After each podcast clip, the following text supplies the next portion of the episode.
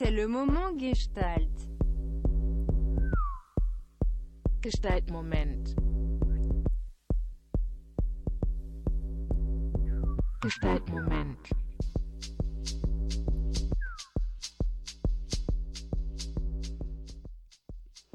Chers auditeurs, on est sur Radio Campus Paris et on se retrouve pour une nouvelle heure d'émission Gestalt. Aujourd'hui, on est euh, toujours accompagné de Joseph à la réalisation et euh, on accueille Zoé Sonneville et Léo Varnet. Donc, bonjour à vous deux. Bonjour. Alors, on va parler euh, pendant cette heure euh, de sens cognitif, de la perception sous le prisme de l'audition. Quand nos sens tels que l'audition sont troublés, euh, comment euh, en gros notre monde intérieur, notre environnement s'exprime et comment on peut aborder le travail de création, notamment euh, artistique et musical avec euh, ces troubles-là.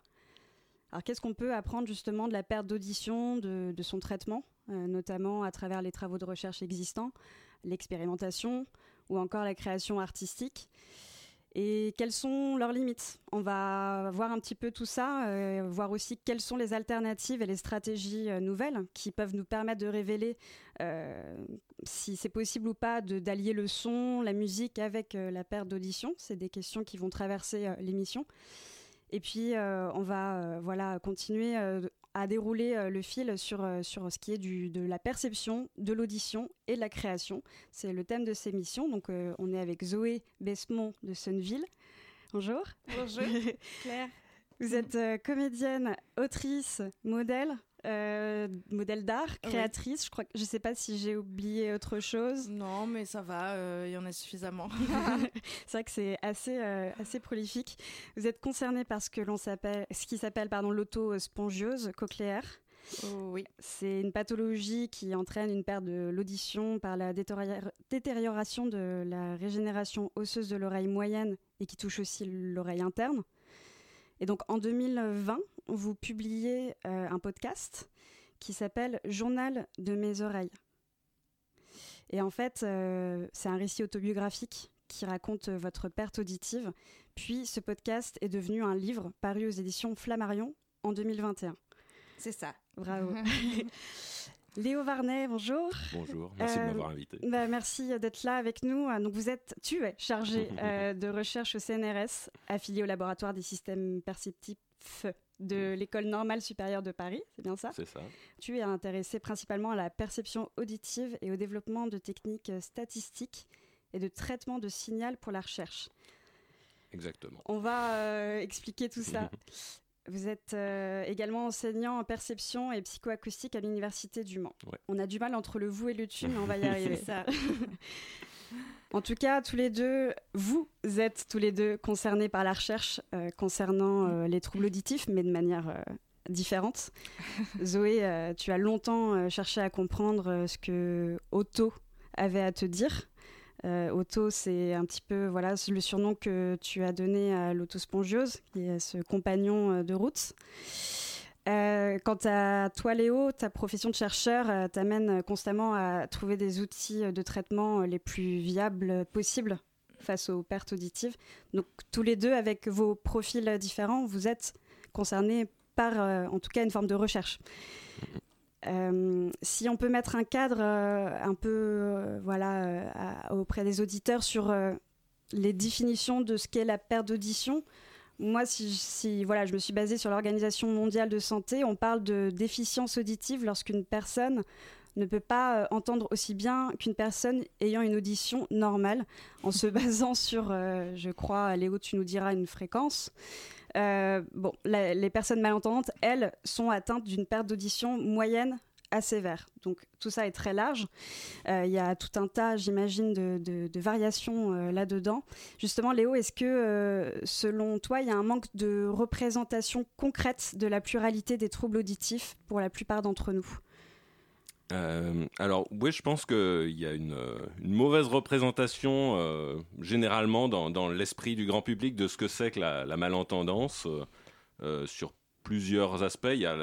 La partie euh, prévalence, combien de personnes sont touchées. Ça, on a tendance à sous-estimer le nombre de personnes. Il y a une étude en début d'année là euh, qui a estimé qu'il y a une personne sur quatre qui est touchée quand même par la malentendance. Donc ça dépend forcément de où est-ce qu'on met le seuil de la malentendance. Là, c'est pour les, pertes légères. Si on, regarde les pertes incapacitantes, c'est quand même 5% de la population française. Donc il y a, euh, une mauvaise représentation du nombre de personnes touchées et aussi de ce que c'est vraiment que les pertes auditives. Euh, de, quel est le fonctionnement On a souvent l'idée que c'est une, atténuation juste du son par l'oreille et donc il suffirait de remonter le volume en gros pour euh, compenser les pertes auditives. En fait, c'est plus compliqué que ça. Il y a plusieurs composantes, dont certaines qui sont pas euh, qui sont pas corrigeables, par exemple par une audioprothèse. Euh, et donc c'est aussi un message que je- que j'essaie souvent de faire passer dans mes conférences grand public euh, parce que c'est un problème pour les personnes qui se retrouvent touchées euh, soudainement par la mal- malentendance et qui s'aperçoivent qu'en fait c'est plus, plus compliqué qu'il n'y paraît et qu'on ne peut pas retrouver son audition comme ça en claquant des doigts ou en mettant une, une audioprothèse. J'abonde. Complètement. Moi, je suis tout à fait d'accord. Et hum, je trouve qu'il y a vraiment une notion d'éducation dans ce que c'est que le trouble auditif et hum, pour aussi pouvoir nommer soi-même quand on est touché par ça, et pouvoir expliquer aux gens voilà qu'est-ce qui se passe à l'intérieur de moi et, et de recueillir euh, une écoute en fait. Et hum, parce que moi souvent on me disait ah désolé j'ai oublié que t'es- parce que ça se voit pas, mais en fait un un trouble auditif comme ça, il est invisible, mais ça veut pas, ça veut pas dire qu'il faut l'oublier. Enfin, il y a quelque chose comme ça à développer, une acuité, un soin Mhm. à développer à propos du trouble auditif. De Qu'est-ce que ça peut vouloir dire pour une personne qui vit ça? Euh, C'est extrêmement déstabilisant. Moi, ça déstabilise euh, mon équilibre, euh, ma notion de l'espace, euh, du groupe. Voilà, beaucoup de choses en fait. Ça commence fort, du coup, effectivement, mais c'est aussi un, un cœur de sujet. Comment on peut mieux se représenter avec le plus de, de, voilà, de compréhension possible tout ce qui nous environne à ce sujet. Euh, Zoé, euh, tu le dis très bien, tu l'écris très bien dans ce livre euh, avec, avec ta sensation à toi et tes émotions, que quand tu as découvert le, le nom d'autospongiose, tu ne savais pas ce que c'était avant d'être concerné. C'était quelque chose que, qui, toi, te, te, te parlait pas auparavant. Euh, Est-ce que tu peux nous décrire justement comment euh, tu l'as vécu, ce, ce, nom euh, curieux, nouveau, comment ça s'est déclaré en toi? Alors, il y a quelque chose d'un peu particulier à propos des maladies et des diagnostics qui portent un nom. Parce que c'est. Moi, j'ai senti que c'était un peu décorrélé de mon propre corps et qu'on m'avait comme donné un diagnostic, mais en réalité, euh, les médecins donnent ce diagnostic, ils donnent un nom de maladie, mais en fait, ils savent pas euh, comment euh, ça se manifeste, pourquoi ça arrive, comment ça se développe, et donc ils peuvent absolument rien faire. Bon, à part une opération, moi dans mon cas, c'est pas possible. Euh, donc, ils proposent un appareillage en guise de traitement qui pour moi n'est absolument pas un traitement. Euh, Enfin, en tout cas, c'est pas un soin, quoi. Moi, c'est la façon dont je considère le traitement, c'est le soin. Et, hum, donc, cette maladie, euh, ce nom de maladie, je le trouve euh, très étrange. Des fois, c'est comme un corps étranger. Et il m'arrive comme ça dans la figure, avec tout un. Derrière, il y a tout un, personnel médical, vraiment quelque chose de médicalement un peu lourd, des dossiers, des scanners, des, une, espèce de paperasse bizarre. Et c'est ouais, c'est quelque chose de- d'extrêmement bizarre, quoi. C'est pas. euh, je sais pas.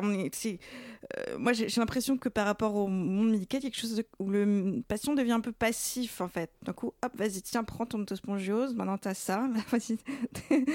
Et, et on va t'administrer des trucs, on va te filer des trucs. Et du coup, il y a.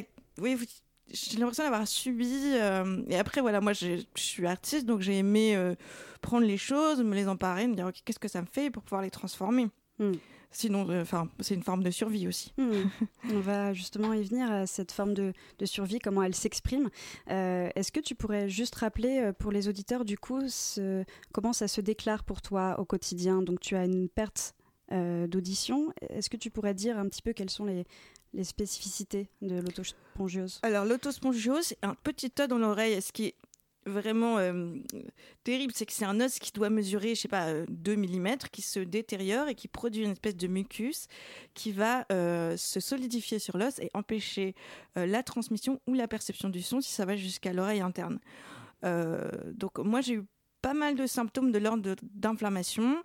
Euh, j'avais des sensations d'oreilles bouchées, j'ai eu des acouphènes, et puis jusqu'au moment où il y a eu un diagnostic, là j'avais moins d'inflammation, donc les médecins ne pouvaient pas trop me dire pourquoi j'avais de l'inflammation ou pas, parce que c'est pas considéré comme des, sym- des symptômes de l'autospongiose.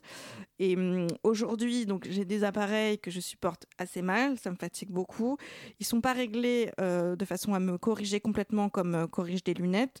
Ça me corrige peut-être à euh, 50-60% de ma, bah, de ma perte. Et hum, donc j'ai des acouphènes, j'ai parfois des petites pertes d'équilibre, et puis il y a beaucoup de fatigue, et il y a une perte auditive qui fait que bon, j'entends, quand j'ai pas mes appareils, j'entends très mal maintenant les voix des gens. Euh, et euh, bah, j'ai un corps qui, qui est un peu muté, c'est-à-dire que j'ai plus de sensations au niveau vibratoire, par exemple. Euh, voilà, j'ai j'ai une sensation de l'espace aussi. Par exemple, j'ai plus tout le sens de l'orientation. Hmm.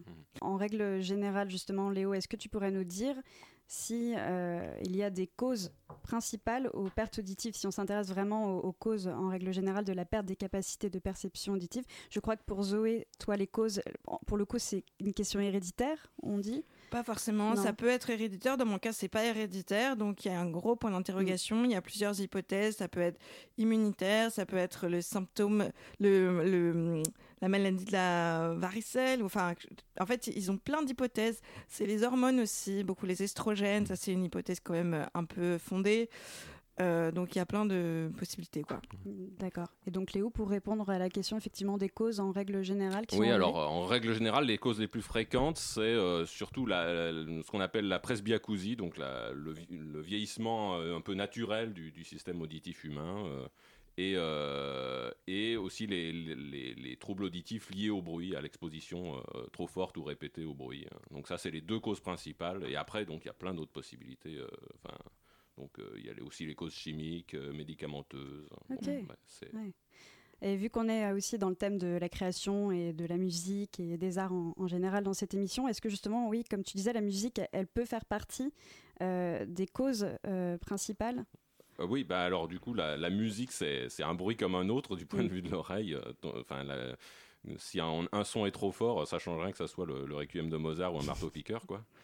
Euh, donc euh, effectivement, l'exposition trop forte à la musique, notamment chez les professionnels euh, de la musique, c'est euh, une cause de, de perte auditive. Il y a, a- pas d'études à ma connaissance à grande échelle de, de ça, mais je crois que les- on, estime que c'est à peu près à la 50% de, de- personnes en, chez les- en plus chez les musiciens professionnels par rapport à la population générale euh, de, enfin, pardon, de, de risque de voilà. Euh, il y a eu des études comme ça où, il- où on a mesuré en mettant, euh, enfin, bon, je dis on, j'en faisais pas partie, hein, mais euh, en mettant euh, un micro à, à des musiciens professionnels et, qui, qui tournent en, en continu pendant une semaine pour enregistrer au quotidien leur exposition au bruit.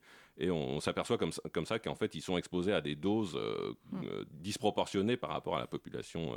donc, plus de deux fois le- la dose maximale recommandée. Quoi. Donc,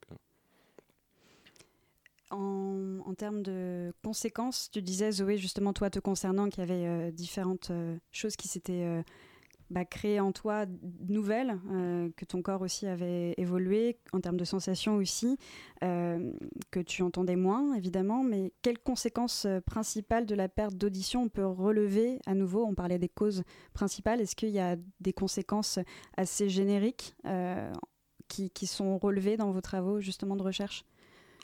On, on parle de conséquences dans la vie courante. Ouais. euh, oui, bah alors, euh, bon, en fait, euh, bon, c'est la, la grande différence qu'il faut faire à un moment entre le, le déficit auditif et le handicap auditif, quoi. Enfin, moi, je travaille sur le déficit auditif, donc je, je- je mesure les pertes, mais après, bon, dans la vie courante, ça se traduit de, de plein de façons, surtout dans une, une société majoritairement normand-entendante et centrée sur l'audition comme la nôtre, quoi. Donc. Ben, pour mentionner euh, quelques exemples, enfin, le- les plus courants, c'est le- euh, des conversations euh, dans, dans un environnement bruyant. Là, ça devient très très compliqué pour les personnes euh, qui souffrent de presbyacousie, par exemple, parce que le- le- l'environnement bruyant, c'est très délétère pour l'audition. euh, ça, ça- ça complique énormément l'intelligibilité. Mais je pense que tu, tu peux en Oui, parler. pour résumer, je ouais. dirais la perte de vie sociale, enfin une réduction de la vie sociale de façon assez drastique. Parce que s'il y a la fatigue, euh, au bout d'un moment, euh, on sait, enfin moi je sais que voilà cette fête-là, en fait, je vais pas du tout en profiter, donc j'y vais pas. Ou juste, j'ai passé toute une journée euh, dans la rue avec des environnements différents, tout ça. Le soir à 19h, je suis cramée, je vais pas ressortir. mon cerveau, il a besoin de deux fois plus de repos qu'avant. Et oui, c'est aussi quelque chose euh, qu'on retrouve chez les personnes, personnes âg- âgées qui, souffrent de presbyacousie, qui, qui s'isolent euh, socialement. Et après, il y, y a des études qui ont montré que la presbyacousie était un facteur de, euh, dépression et de, de déclin cognitif euh, euh, important. Bah, justement, que- quels sont les effets des, des pertes auditives sur, euh, sur les émotions, même sur le système nerveux, sur le cerveau? Est-ce que euh, il y a des, en- enfin, si on peut parler du lien justement entre santé mentale, système nerveux et, et gestion des émotions, est-ce que tu as senti Zoé qu'il y avait vraiment un changement autour de tes émotions? Euh, oui, alors il y a, je pense qu'il y a plusieurs euh, niveaux d'émotion. Déjà, euh, le choc euh, d'un diagnostic tel que le mien, c'est-à-dire euh, ils disent quand même des mots un peu forts, genre dégénérescence, il n'y a rien à faire, euh, ils parlent de surdité, enfin voilà, c'est quand même assez lourd. Déjà, il y a ce choc-là qui provoque des émotions assez fortes. Euh, ensuite, euh, bah, il y a ouais, l'espèce de, fatigue, donc euh, il y a un truc au niveau du système nerveux. Après, l'appareillage, pour moi, était extrêmement euh, difficile. Moi, je suis d'une nature très sensible. Voilà, je n'ai pas de diagnostic euh, précis, mais, mais j'ai senti quand même que ça venait euh, me euh, ça venait m'agresser en fait beaucoup. Et je me suis questionnée, enfin personne qui m'a expliqué ça parce que j'ai questionné les médecins, les audioprothésistes et ils, l'expliquent pas, ils disent oh, voilà mademoiselle habituez-vous, c'est bon, mais je trouve que c'est extrêmement agressif pour le cerveau. Et moi j'ai l'impression que mon système nerveux il se, il se rétractait, enfin c'était pas chouette. Ben, en fait, euh, effectivement, au final, euh, la question des émotions, ben, en fait, euh, plus prosaïquement, ça devient difficile d'écouter des sons. Enfin, ça devient plus difficile de comprendre ce qu'on nous dit, et, et- les sons deviennent beaucoup plus agressifs. Donc, euh, au final, les émotions, euh, ben, comment apprécier dans, dans ce cadre-là des, des émotions? Oui. J'ai- pas en tête de- d'études spécifiques sur la, la perception J'ai l'impression que parfois les sons, ça peut être une source de bien-être pour quelqu'un qui écoute de la musique. Et moi, j'ai perdu ce truc-là. Donc, du coup, c'est plus un endroit ressource pour moi, euh, la musique. Et le son devient effectivement agressif. Puis, il y a aussi quelque chose du fait de perdre par glissement l'audition. Donc, il y a quelque chose qui, comme, comme si c'était de la mer. Enfin, je sais pas, quelque chose qui vient euh, comme se, se défaire à l'intérieur de soi. Puis, au bout d'un moment, on s'en rend compte. Il y a un diagnostic. Donc, euh, il y a un chemin qui a été fait par le corps dont on s'est même pas rendu compte. Quelque chose de. Ce glissement-là, il est vraiment il est super violent en fait. Euh, et il vient en fait déplacer le corps alors qu'on peut même pas l'expliquer au niveau euh, des perceptions et de l'équilibre euh, et, de, et de- ouais, de l'équilibre de toutes les sensations. Et après, il y a le diagnostic, puis après, il y a la possibilité de perdre encore et de pas savoir si on va perdre. Ça, franchement, ça, ça, ça fout vraiment le. Enfin, ça fait péter un cap, quoi. C'est. Ouais. Moi, parfois, je me dis, je, deviens folle. voilà, donc. Oui, il y a effectivement, euh, enfin en tout cas, euh, une sensation même d'agressivité qui peut monter en soi, j'imagine. En tout cas, on l'a senti, on l'a lu aussi euh, dans ton livre, que même au tout début, au moment du pronostic, ça peut vraiment euh, faire euh, réagir des émotions fortes. Euh, Il y a aussi autre chose, c'est comme tu disais, le fait d'écouter de la musique qui était devenue désagréable. Alors là, on va aller sur une autre forme de, de trouble, mais justement, Léo, tu as fait une proposition qui était de passer un extrait euh, qui simule cette fois-ci la presbyacousie. Oui. Est-ce que tu peux déjà définir ce que c'est avant qu'on passe l'extrait euh, du générique? Donc, la- comme je disais, la presbyacousie, c'est l'usure euh, naturelle du système auditif, un peu comme la presbytie, c'est l'usure du système visuel. Ben, en vieillissant, le système auditif devient moins performant, on perd des, des cellules ciliées, etc. Donc, ça, ça altère, le- euh, ça altère la, la façon d'entendre, notamment, euh, ça, ça fait perdre les, les hautes fréquences, comme on va le- comme on va l'entendre, je pense. Ok, ben on va essayer de passer ça. C'est le générique en fait de l'émission Gestalt, mais en version modifiée, euh, version presbyacousie. C'est le moment Gestalt. Gestalt Moment. Gestalt Moment.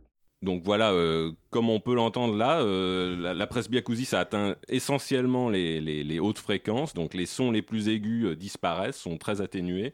Notamment, il y, a- un petit sifflement dans, le générique normalement. Là, là, il a complètement disparu, euh, quasiment. Et puis il y a, a d'autres aspects. Il y a un- une perte de sélectivité des fréquences, donc on arrive moins bien à discriminer les di- différentes fréquences, donc moins bien à discriminer différentes mélodies. Et, euh, et aussi euh, ce qu'on appelle le recrutement de Sony, donc les, les, les sons euh, sont plus rapidement plus agressifs. Il y, y a moins de marge entre les, les sons les plus faibles qu'on peut entendre et les sons les plus forts avant que ça devienne agressif. Zoé, Oui, oui, moi, t'a fait pas du tout senti le changement de, de fréquence, donc voilà. Ouais. Mais c'est intéressant ce truc de son plus faible, son plus fort, parce qu'effectivement, moi, parfois, euh, j'entends pas, par exemple, quelqu'un qui va être derrière moi, parce que je vais, je, je vais pas entendre ces bruits de ses pas, tout ça, et puis d'un coup, bim, Ouais. je vais l'avoir dans mon champ de vision, ça va me faire peur. Pareil pour les voitures, je vais pas avoir les sons faibles, mais je vais avoir un Ouais, truc ouais, hyper ouais. fort. Et du coup, il y a une espèce de violence avec les sons et d'agressivité avec les sons, euh, qui est quelque chose qu'on découvre avant de perdre l'audition. Impossible de se rendre compte. euh, le monde dans lequel on arrive, c'est vraiment un monde, quoi. C'est vraiment le, le, le monde se redessine en fait par les sons et ça crée un truc. waouh, surtout la ville comme ça, comme Paris. Et je sais pas si c'est ton cas, mais pour la perception de la musique, puisqu'on parle de ça, là, ce- oh, cet effet de, de son plus agressif plus rapidement, c'est souvent très problématique. Euh, Ça, ça empêche beaucoup d'apprécier la musique euh, parce que la, la musique, souvent, il y a- il y, a beaucoup de fluctuations de- d'amplitude. Ah oui, donc complètement. euh, des passages du fortissimo au pianissimo et inversement, des accents, et souvent Ouais. c'est vécu de manière très agressive. Oui, oui, moi j'entends souvent des bruits, pas de la musique. Maintenant je dis ça. je- Ouais, ça va être des bruits, c'est pas grave. Bon, il y a justement des travaux existants tout de même pour compenser euh, les troubles de l'audition et les pertes auditives. Euh, si on peut euh, voilà, se consacrer euh, à cette approche qui est la tienne, donc l'approche psychoacoustique, comment étudier, Léo, expérimentalement et scientifiquement la, la perception auditive? C'est un peu ça la, la psychoacoustique. Ouais, Est-ce que voilà, tu peux nous dire, vu que tes travaux portent sur l'étude des processus cognitifs permettant la compréhension des phonèmes. Euh, ainsi que sur la perception des modulations d'amplitude et des modulations de fréquence par le système auditif chez les personnes normaux, entendantes et malentendantes. Est-ce que tout, voilà, tout ça, tu peux nous expliquer ce que c'est? Tu, voilà, J'ai pris les informations, je les ai regroupées, mais c'est très difficile pour moi de comprendre. Zoé, je sais pas pour toi, mais... en tout- Je- J'ai hâte d'en savoir. Ouais, voilà. Tu Bah, il va falloir que je, synthétise alors. Euh, bon, euh, donc la, psychoacoustique, c'est euh, une des branches des sciences cognitives qui sont donc l'étude du cerveau en général. Et ben, souvent, on a, on a cet imaginaire des sciences cognitives de, chercheurs qui mettent des électrodes sur la tête, etc. La psychoacoustique, c'est pas du tout ça. Donc, on a, on a bien une dimension expérimentale, mais on va demander à des participants et participantes volontaires de venir au labo. On les met dans une salle insonorisée. On leur euh, demande de réaliser des tâches très simples en leur faisant écouter des sons. Par exemple, répéter euh, la phrase que vous venez d'entendre, des, choses comme ça. Et à partir de, leurs réponses et surtout à partir de leurs erreurs, en fait, on, peut euh, remonter au fonctionnement de leur cerveau et en fait faire même des, modèles assez sophistiqués de, comment le, cerveau marche et comment le, système auditif décode les sons. Voilà, donc ça c'est pour la psychoacoustique et après avec ces- ce genre de méthode, on peut étu- étudier la- l'audition de- des personnes normand entendantes ou malentendantes, faire des comparaisons. Voilà, donc euh, moi je travaille là-dedans. Euh, pour parler des- plus de, de- de mes travaux vraiment, c'est je, développe euh, donc une méthode, ça, fait maintenant euh, 10 ans que je travaille dessus à peu près, qui s'appelle l'image de classification auditive et qui permet, donc, avec des expériences comme celle dont je viens de parler, de voir un peu les stratégies d'écoute des individus. Donc, euh, pour faire un parallèle, euh, euh, quand on regarde une image, on a une, une- façon de, de décoder cette image. On, va regarder d'abord les, visages des gens sur l'image, ensuite l'arrière-plan, je, je j'invente. hein. Et en fait, c'est pareil quand on écoute des sons, on va prêter plus, plus attention à certains aspects du son qu'à d'autres. Et donc, la- cette méthode permet de, euh, de visualiser comment les gens euh, écoutent les sons à quoi ils prêtent attention dans, le- dans le son. Et donc après, on peut aller voir euh, si c'est différent chez une personne malentendante, chez une personne no- normalement entendante, et comment c'est affecté, par exemple, par le port d'audioprothèse. Est-ce qu'on s'adapte à l'audioprothèse ou, ou pas euh. Donc, quelle est la, la finalité du coup précisément? C'est Donc moi, je, bah, je travaille surtout sur la- la partie compréhension, comprendre, euh, comprendre comment fonctionne l'audition, euh, et comment elle fonctionne, comment elle dysfonctionne. euh, et après, euh, sur le très long terme, je dirais, euh, on peut éventuellement imaginer que ces, ces recherches, ces, ces découvertes puissent euh, euh, améliorer les, les- les systèmes d'audioprothèse. Mais moi, je travaille pas, je ne vais pas euh, inventer des nouveaux systèmes d'audioprothèse. ah, c'est hyper Faudrait pourtant. Est-ce que ça pourrait euh, restimuler, par exemple pour une oreille défaillante, comme restimuler des fonctions qui permettent de- d'entendre d'une autre façon Enfin, je sais pas si ma question est claire, mais Ben, c'est un peu la grande question en fait. C'est ce que dont tu parlais euh, sur l'adaptation ou pas à l'audioprothèse. Et par exemple, euh, il y a il y a deux trois ans, on a fait une, une étude où on a demandé à des, des participants de venir avec leurs audioprothèses pour regarder comment ils écoutent. Et en fait, ils écoutent de la même façon que avant d'avoir euh, leurs audioprothèses Ah. en, en moyenne. Donc, en fait, il y a une grande variabilité. hein. Il y a certaines personnes qui s'adaptent, d'autres euh, nettement moins. Et donc, en fait, l'audioprothèse est pas très euh, efficace pour ces personnes-là parce qu'ils s'adaptent pas à cette nou- nouvelle information qu'il leur est fournie, quoi. je comprends en même temps. ok. Donc il y a quand même des, des apports. Euh, on se demandait euh, dernièrement enfin, comment on peut mettre en évidence le déficit auditif, vous l'avez expliqué?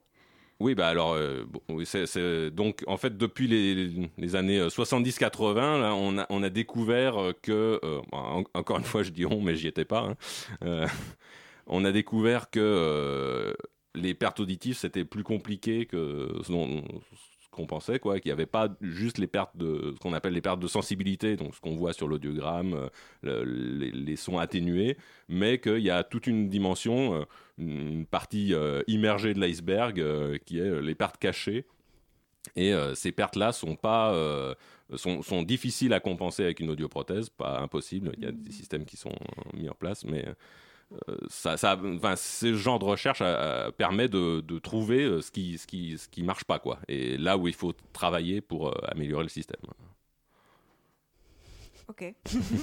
c'est quoi alors les pertes cachées euh, Ben alors, euh, donc les, les pertes de, sensibilité, c'est la difficulté à entendre les sons, et les pertes cachées, c'est plus la difficulté à comprendre. C'est comme ça qu'on le résume rapidement. Euh, ben, ré- J'ai une illustration. euh, récemment, mon, père, qui a, des, pertes auditives, euh, euh, m'a dit qu'il trouvait que les acteurs de séries télévisées articulaient de moins en moins bien au fil des ans.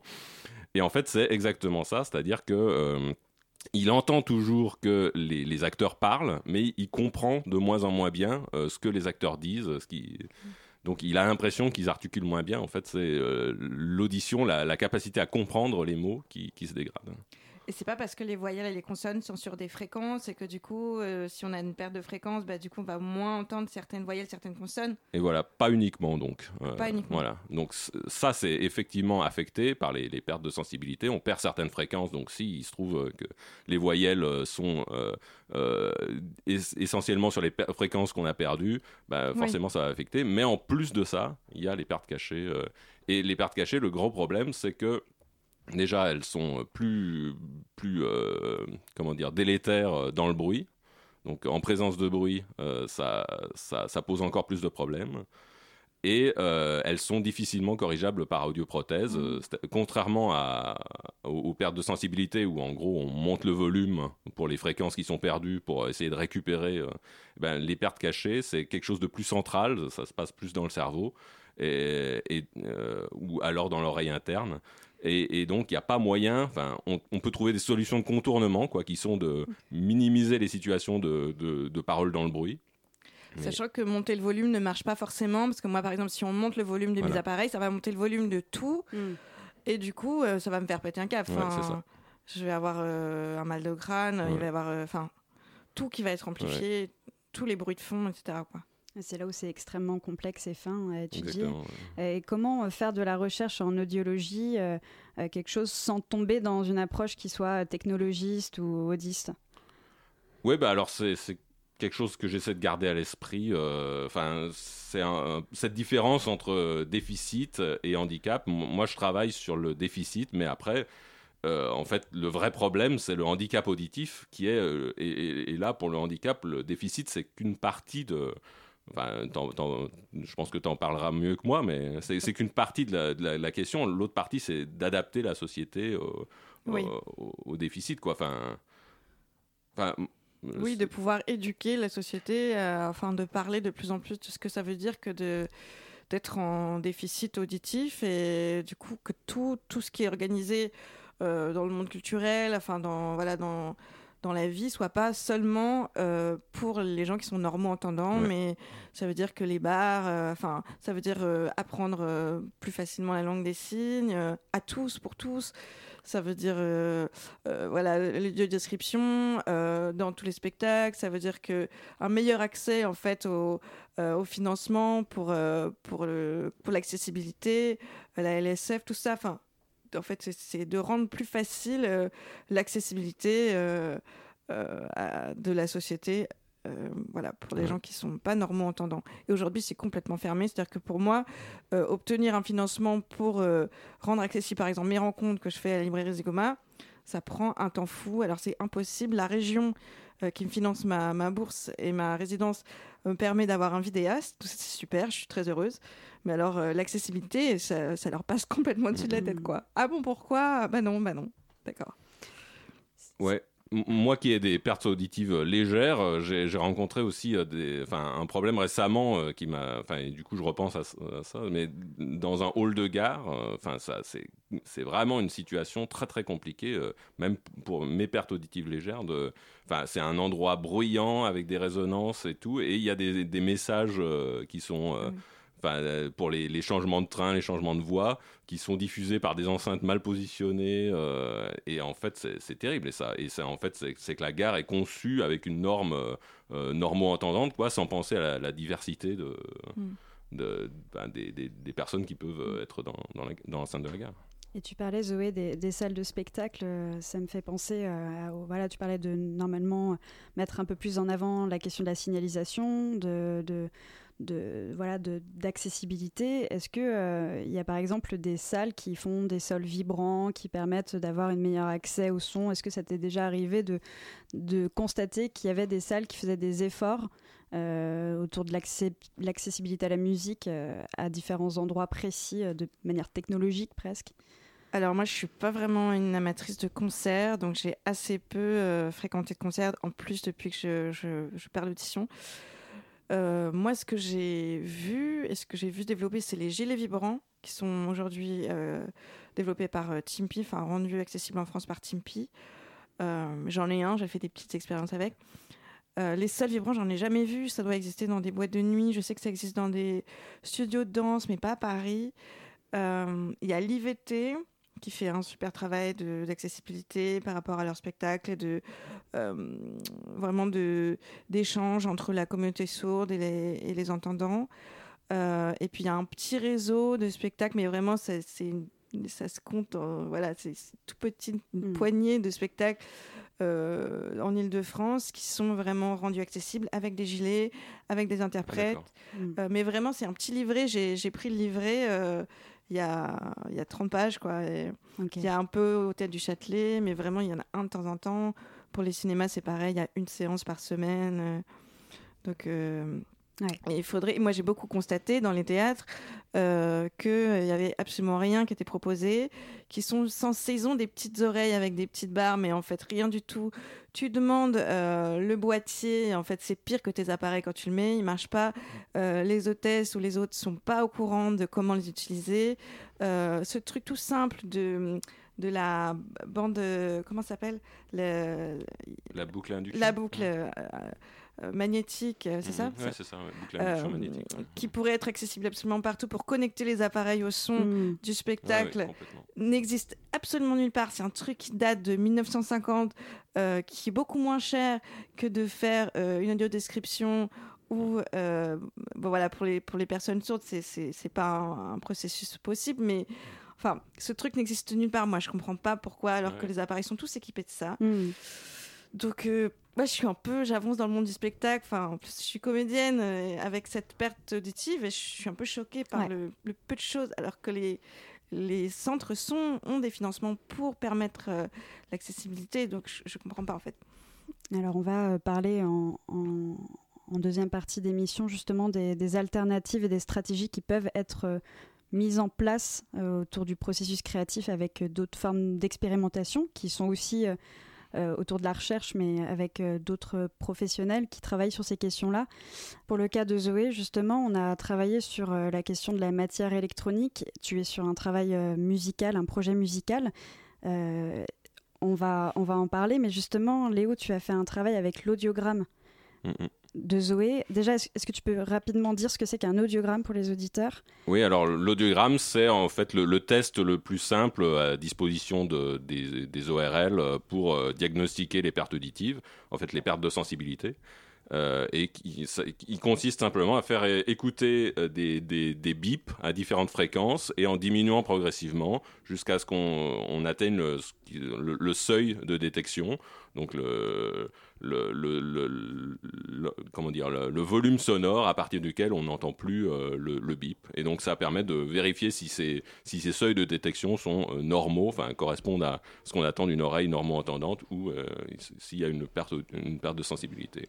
Donc, on a filé l'audiogramme de Zoé à Léo. Léo euh, s'est emparé d'un extrait du projet musical qui est super euh, avec Ernest de Jouy qui s'appelle Sourdre, qui est vraiment euh, top. Donc là, ce qu'on va faire, c'est qu'on va écouter un petit passage de l'extrait qui est en condition, comment on pourrait l'appeler, non modifiée. Ouais. Et, et ensuite, je vais reprendre le micro et on va passer celui en, en perte de Zoé. Dans les oreilles de Zoé. Modifié dans les oreilles de Zoé. Donc on commence par l'extrait euh, non modifié.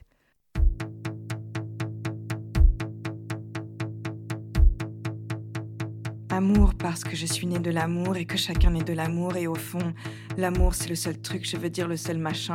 Je veux dire on ne devient pas sourd pour rigoler, je veux dire l'amour, l'amour c'est quand même de là d'où on part. Je veux dire je, c'est de là que je suis partie moi, c'est de là que j'ai fait mes premiers pas et que je suis devenue la fille d'eux et parce que la petite fille d'eux et l'arrière et l'arrière-arrière, je veux dire on ne devient pas sourd pour rien.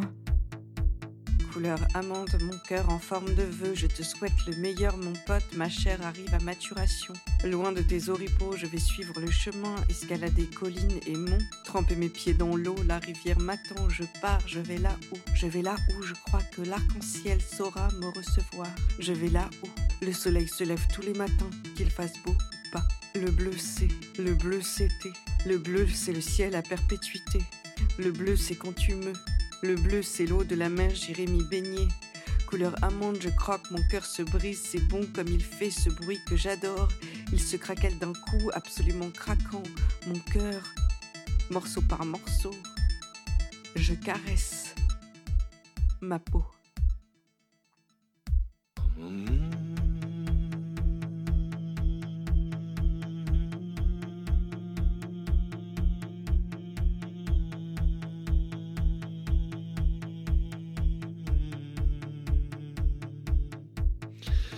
Le verbe sourdre est du troisième groupe.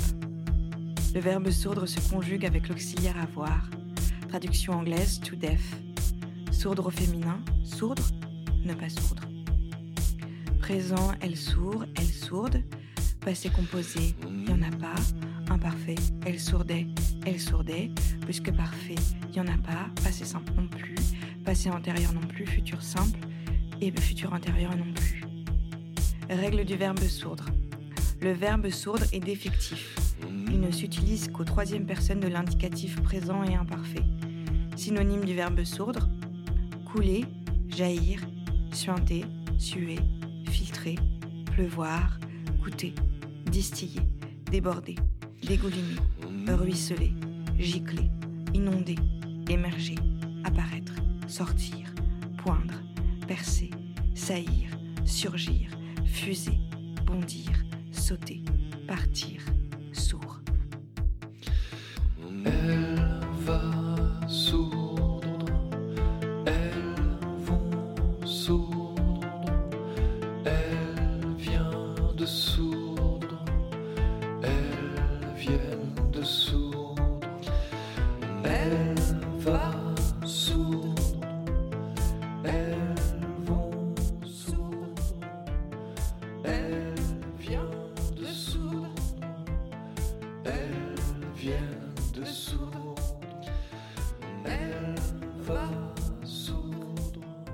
Donc là, on va passer justement euh, l'extrait avec les simulations des pertes euh, auditives. Moi, de là que j'ai fait mes premiers pas et que je suis devenue la fille d'eux, et parce que la petite fille d'eux est l'arrière et l'arrière-arrière, je veux dire, on ne devient pas sourd pour rien.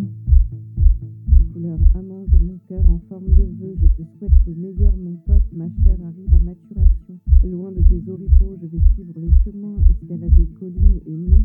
Quelle aventure. Euh, moi, du coup, j'ai ma perte plus ma perte. Enfin, sûr. Puissance 2, ouais. Ouais, c'est carrément horrible. Enfin, ça fait des bruits vraiment. J'ai l'impression d'être dans un- une voiture euh, qui fait. pop, pop, pop, Le bleu, c'est- Ah ouais. Le Voilà. c'est le ciel à perpétuité. Le bleu, c'est quand tu me. Le bleu, c'est l'eau de la mer, j'irai m'y baigner. Couleur amande, je croque, mon cœur se brise. C'est bon comme il fait ce bruit que j'adore. Il se craquelle d'un coup, absolument craquant. Mon cœur. Morceau Parce que là, on était, on était dans les oreilles de, de Zoé, mais du coup, tu, là, tu avais l'impression qu'il y avait quasiment plus vraiment de mélodie Ou c'était que du bruit Euh, non, j'avais pas trop la mélodie. J'avais beaucoup de bruit. J'avais une espèce de bruit. euh, pas métallique, mais un truc, je sais pas, je sais pas ce que c'était. Une grosse caisse, mais à laquelle il manque beaucoup, beaucoup de fréquences. Oui, bah, c'est ça en fait. euh, D'après, c'est l'audiogramme de ton Ouais, oreille ouais. gauche et donc il y a des pertes dans les hautes fréquences. euh, Après, j'en- j'entends enfin quand même beaucoup par le corps, par la vibration. Enfin, du coup, ça me, c'est pas exactement comme ça que j'entends, j'entends le morceau, Non, mais sûr, là encore une fois, moi j'ai vu que j'ai pas mes appareils, j'ai pas mis mes appareils derrière le, le casque de la radio. J'ai ma perte auditive plus la Ouais. perte que vous avez enlevée, donc Ouais. ça fait encore des trucs, euh, trucs trop bizarres. Hmm. On parlait. Mm. Tu voulais dire quelque chose, Léo? Non. Non, non. On parlait des, des autres stratégies et des alternatives euh, qui étaient liées au processus créatif. Tout à l'heure, tu as parlé des, des gilets euh, vibrants, Oui. de toutes ces choses-là. Bon, il y a bien sûr il y a donc il y a les, les travaux euh, qui s'apparentent à, à ceux de, de Léo euh, dans la recherche, mais il y a aussi des travaux qui se complètent très bien euh, avec des chercheurs qui sont portés sur le traitement du son lié aux troubles auditifs. Il y a le milieu de la recherche autour de l'audition en lien avec les processus créatifs qui peut euh, bah, inclure des chercheurs, mais aussi des des designers, des musiciens, des électroniciens, des codeurs, euh, des ingénieurs. Enfin, il y a vraiment euh, des personnes qui font collectif autour de ça. Euh, en France, il y a par exemple le collectif Brut Pop qui composé de divers acteurs et qui ensemble en fait travaillent autour de la musique et des arts plastiques avec un public euh, en situation euh, de handicap, euh, que ce soit mental ou psychique, et qui réfléchissent à la conception d'instruments adaptés. Euh, donc il y a aussi des, un collectif anglais qui travaille en parallèle avec ça. Donc là c'est plus pour la construction des instruments. Toi tu as travaillé du coup avec un musicien qui était sur de la matière électronique et toi tu étais au chant. Euh, il y a euh, ces travaux qui existent euh, pour permettre un accès au son qui est plus agréable. Euh, Léo, tu, as une idée de certaines, euh, bah, expérimentations euh, qui permettent de mieux aborder l'audition aujourd'hui et au son, justement au niveau de la musique notamment? Oui, ben, comme le disait Zoé, il y a beaucoup de, de sons, enfin de l'expérience musicale qui passe par la perception, euh, ce qu'on appelle vibrotactile, quoi, la perception des sons par le toucher.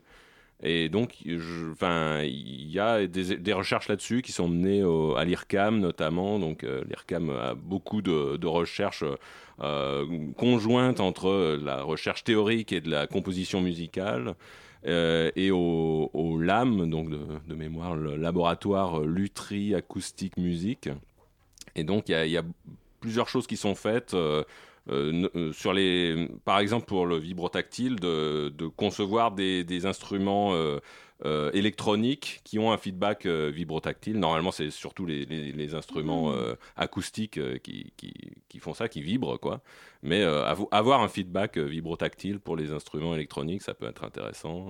Mais en fait, même pour les, les, les personnes normand entendantes, la, la, perception vibrotactile est vraiment très très importante dans la dans le jeu il y, avait des il y, a une expérience comme ça que j'aime beaucoup euh, qui a été menée à l'IRCAM euh, par Indiana Volman et Stephen McAdams euh, où ils ont demandé à des experts violonistes de, juger de la qualité de différents violons euh, soit en supprimant l'information auditive, en mettant des, des gros casques euh, de, de, chantier euh, et des, du bruit blanc dans les oreilles pour s'assurer que vraiment ils n'entendent pas le, le, le, son du violon et qu'ils ont que l'information tactile, quoi.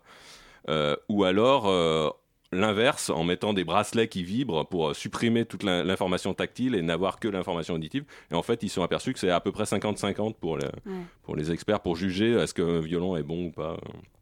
Dans le même genre, j'ai vu qu'il y avait aussi des travaux sur, euh, enfin, sur l'ostéophonie. Et en fait, euh, il, il travaille sur le phénomène de propagation du son à travers euh, les os du crâne. Mhm. Donc la, la propagation du son dans l'oreille interne en stimulant les os du crâne.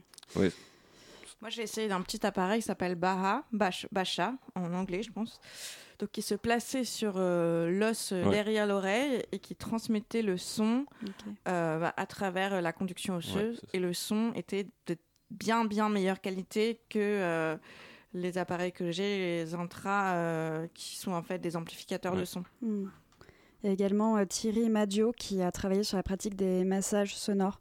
Et c'est des Oui. sons euh, acoustiques quasi euh, inaudibles euh, qui sont issus euh, d'objets euh, du quotidien et qui sont produits par ce musicien. Et vraiment au plus près, voire même à l'intérieur de, l'oreille de l'auditeur et qui vient complètement bouleverser son, écoute. Donc il y a quand même des choses, j'imagine, qui sont possibles. Est-ce que selon vous, il y a quand même des, apports de la musique face aux pertes auditives? J'entends par là, est-ce que ça peut faire euh, du bien? Est-ce qu'il y a des bienfaits ou au contraire, c'est plus dans la balance de c'est désagréable? Tu disais, Zoé, que c'était vraiment pour le coup, toi, désagréable le son. Oui, la musique est devenue Ouais. désagréable, mais moi, ce que je suis allée chercher, c'est. Je fais pas mal de recherches dans, dans, dans des thérapies alternatives, et un truc qui m'a vraiment touchée, c'est la sonothérapie, qui est en fait de la musique avec des bols de cristal ou des instruments cristallins, euh, qui peuvent, qui sont pas forcément des bols, mais ça peut être. euh, euh, des bols tibétains et qui vont apporter au corps euh, un soin par la vibration. Donc c'est pas forcément des sons frappés donc sonores, mais des vibrations qui atteignent le corps. Et moi, ça m'a appris qu'en fait, un son, même s'il n'est pas entendu, a une énergie vibratoire. Et du coup, même si je l'entends pas avec mon oreille, mon corps va la capter. Ça, ça m'a, ça m'a beaucoup touché pour ma, voilà, ma sensibilité et le fait que le son puisse être perçu de façon subtile. Hmm. Et ça m'a fait du bien. Enfin, ça fait, ça fait un espèce de massage en fait. Il y a plein de fréquences différentes avec des bols plus ou moins grands, euh, euh, opaques ou, ou transparents. Enfin, bon, après, c'est assez tendu comme, euh, comme travail. Et oui, pour ce qui est de- des audioprothèses et de la perception de la musique, en fait, c'est un peu euh, un, un impensé de la, de, de- chez les constructeurs d'implants, quoi. Enfin, c'est pas un impensé, mais c'est ils ont mis tous les efforts sur la compréhension de la parole parce que c'est ça semble être ça le, le- vraiment le point critique pour la qualité de vie, mais euh, du coup, la musique est un peu considérée comme un, un son qu'il faudrait euh, éliminer. Donc, des fois, les audioprothèses ont plusieurs systèmes de fonctionnement une qui supprime le- les bruits ambiants et, et la musique, d'autres qui sont plus adaptés à, à écouter la musique. Mais euh, bon, les sont pas. euh, pour la compréhension de la parole, euh, c'est- pas mal. Enfin, il y a des bons résultats. Pour la compréhension de la musique, c'est apparemment c'est très variable selon les individus. Et après, euh, il y a aussi la, perception du reste des sons environnementaux. Des fois, on peut avoir envie de, percevoir l'environnement sonore dans lequel on est. euh, euh, et donc là, j'ai un, un collègue au, labo qui, qui bosse là-dessus, sur la, perception des, natural soundscapes, des, environnements acoustiques naturels par, les, par les personnes malentendantes, à Paris ou non. Euh, et donc, ça, a priori, ça peut éno- aussi énormément jouer euh, sur la, la qualité de vie euh, ressentie, quoi, d'arriver à percevoir son Parce environnement. que les sons naturels perdent de leur naturel puisqu'ils Ouais. sont amplifiés. Mhm. Et donc, moi, ce que j'entends, c'est des sons qui sont quand même artificiels. Alors, on me dit que c'est parce que j'ai oublié les sons, mais quand même, le, le- je c'était pas il y a si longtemps que ça que j'ai perdu l'audition. Et je me souviens que le son que j'entendais, il est moins bon Mhm. dans mon appareil que, ce que celui que j'entendais de façon naturelle. Il, est, Mhm. il est plus plat, il est plus agressif, il est. Voilà. Donc, j'ai- c'est beaucoup le discours que Ouais. tiennent les audioprothésistes et les médecins que parce que j'ai oublié le son, il me paraît dégueulasse, mais en fait, il est quand même bien dégueulasse. Ouais, ouais. L'oreille est quand même plus intelligente qu'une audioprothèse. Non, mais en fait, c'est- une grande difficulté. Moi-même, quand je, quand je donne un- une conférence sur le sujet, euh, je- j'essaie de- d'amener les deux, c'est-à-dire que euh, l'audioprothèse est fondamentalement imparfaite, mais euh, quand même euh, pas nécessaire, mais c'est une bonne, un bon renfort. Euh, donc notamment pour la compréhension de la parole euh, enfin, et pour la qualité de vie. d'un autre côté, euh, c'est euh, fondamentalement imparfait et donc euh, il il euh, enfin impossible d'espérer recouvrer euh, l'audition euh, avec l'audioprothèse et je pense que c'est euh, enfin il faudrait que ça soit plus dit parce que il y a beaucoup de déceptions de personnes qui essaient des audioprothèses et qui abandonnent euh, très rapidement parce oui. que Il faudrait que ce soit plus aussi préparé par Ouais. la personne qui donne une ordonnance à la personne en disant vous n'allez pas retrouver votre audition. Parce que moi, je me suis pris une énorme claque quand j'ai quand j'ai commencé à porter des appareils. La première paire d'appareils, c'est pas possible, c'est une blague. La concession que j'avais à faire sur mon audition naturelle, Mm. et quand on m'a prescrit des appareils, euh, on m'a pas du tout expliqué ça, Mm. que j'allais avoir dans mes oreilles un son complètement artificiel. Ouais. Ça, ça m'a extrêmement, extrêmement choqué.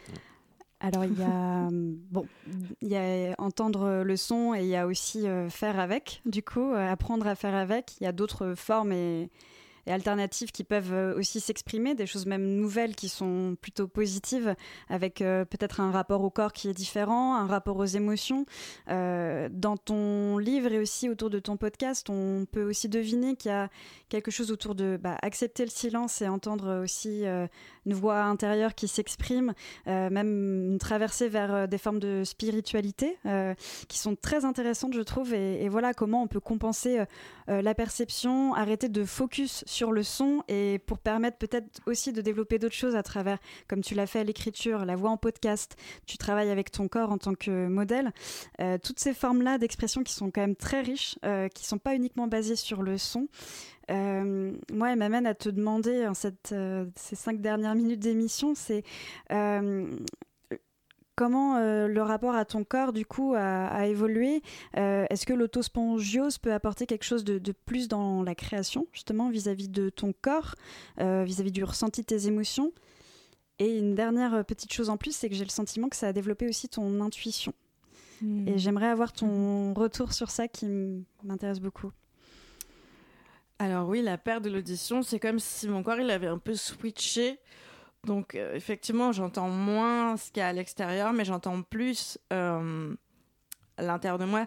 La- la- je mène en ce moment des ateliers autour de processus créatifs. Et le dernier atelier, j'ai fait mettre euh, aux filles, il n'y a que des filles dans cet atelier, des boules caisses et travailler pendant une heure. Et en fait, bah voilà, on, arrive dans un endroit où voilà, on est- on s'entend plus soi-même.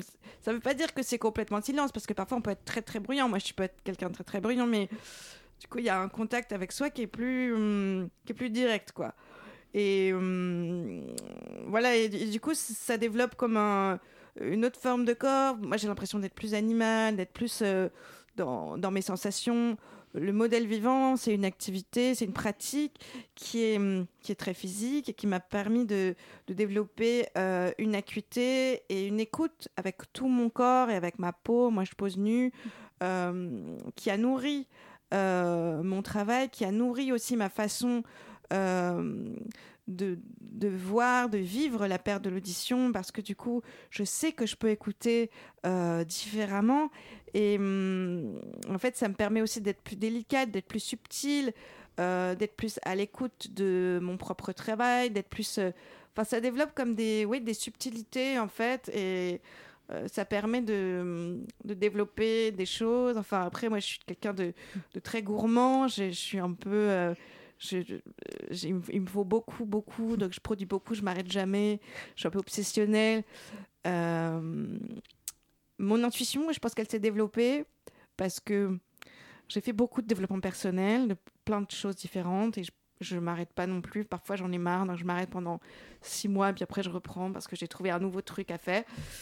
Euh, et donc, parce que j'étais voir des thérapeutes, parce que j'étais malade, parce que j'avais peur, et du coup, le fait d'aller voir des thérapeutes pour me guérir, en fait, j'ai pas guéri des oreilles, mes oreilles vont pas mieux, mais j'ai guéri plein d'autres trucs. Parce qu'en fait, c'est comme si euh, développer cette maladie, c'était me dire, ok, euh, occupe-toi de toi.